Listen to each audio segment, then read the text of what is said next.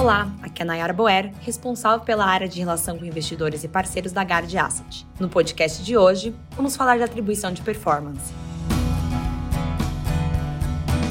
Em outubro, a performance da estratégia de commodities foi positiva. Com a recuperação dos preços das commodities, a maior contribuição positiva foi a posição comprada em petróleo. Além disso, a posição vendida no ouro também contribuiu positivamente. Ainda consideramos os desequilíbrios da oferta de petróleo, assim como o risco de normalização da demanda por conta do fim das restrições da Covid da China, a maior assimetria nos mercados de commodities. Dessa forma, seguimos com a posição comprada em petróleo, além de manter a venda de ouro, para proteger a estratégia da alta nas taxas de juros internacionais. Na estratégia sistemática, durante todo o mês de outubro, as posições foram limitadas por regras de controle de risco. Desta forma, o portfólio manteve baixo risco durante o período. Obtivemos ganhos no BRL e resultado neutro nas demais classes de ativos. Seguimos com risco reduzido nesse portfólio. Na renda fixa doméstica, o resultado foi levemente negativo. Essa estratégia teve perdas na posição aplicada em juros nominais no meio da curva, parte da perda foi compensada pela posição aplicada em juros reais e posição relativa na curva de juros real. Para novembro, temos uma posição aplicada em juros nominais e na estratégia de juros real, mantivemos uma posição pequena aplicada na parte média da curva e algumas posições relativas no meio da curva. Já na bolsa brasileira, o mês foi marcado por forte performance com o Ibovespa subindo mais de 5,5 5%,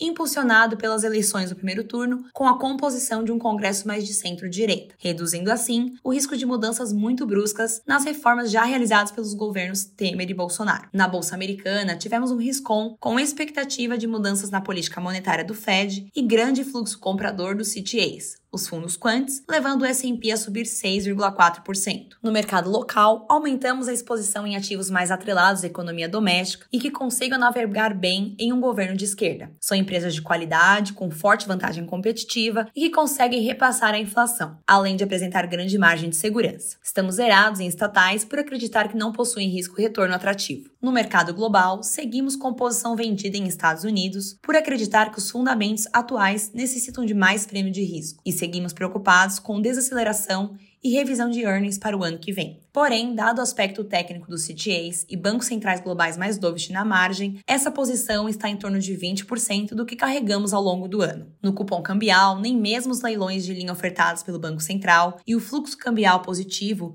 foram capazes de aliviar a pressão na parte curta da curva. Com isso, nossa posição aplicada e inclinada no curto prazo foi negativa. Em moedas, o resultado foi neutro no mês. Ganhos nas posições vendidas em Ásia foram compensadas por perdas nas posições vendidas em Europa. No mercado de câmbio doméstico, com a proximidade das eleições, decidimos por ter apenas posições táticas durante o mês. Em juros globais, o mês negativo foi causado pelas posições tomadas em Europa, Japão e short em crédito do high yield. O processo inflacionário segue cada vez mais persistente e a nossa leitura é que os bancos centrais dos países atrasados terão que atuar de forma mais dura nas taxas de juros. Seguimos com posições tomadas, sobretudo em países da zona do euro e Japão. A volatilidade do mercado e a sincronia dos bancos centrais de países desenvolvidos fará com que nós adotemos uma postura mais cautelosa no próximo mês. Por fim, deixo com vocês os resultados dos nossos fundos. O fundo Guard Ports, versão mais alavancada, apresentou um resultado de menos 0,8 0,84% no mês. No acumulado do ano, o retorno é de 15,97%. Já o Guard Valon apresentou no mês um resultado de 0,69 negativo. No ano, o retorno acumulado é de 14,08. Nosso fundo mais antigo, o Guard D'Artagnan, apresentou neste mês um resultado de menos 0,41.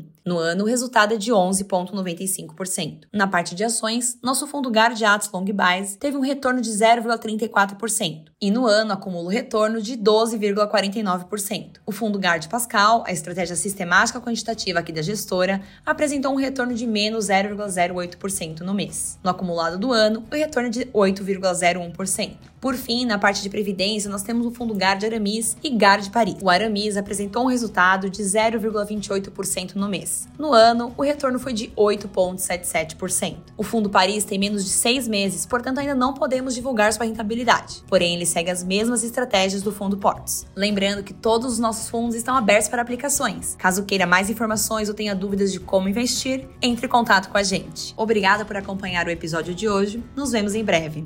Um abraço.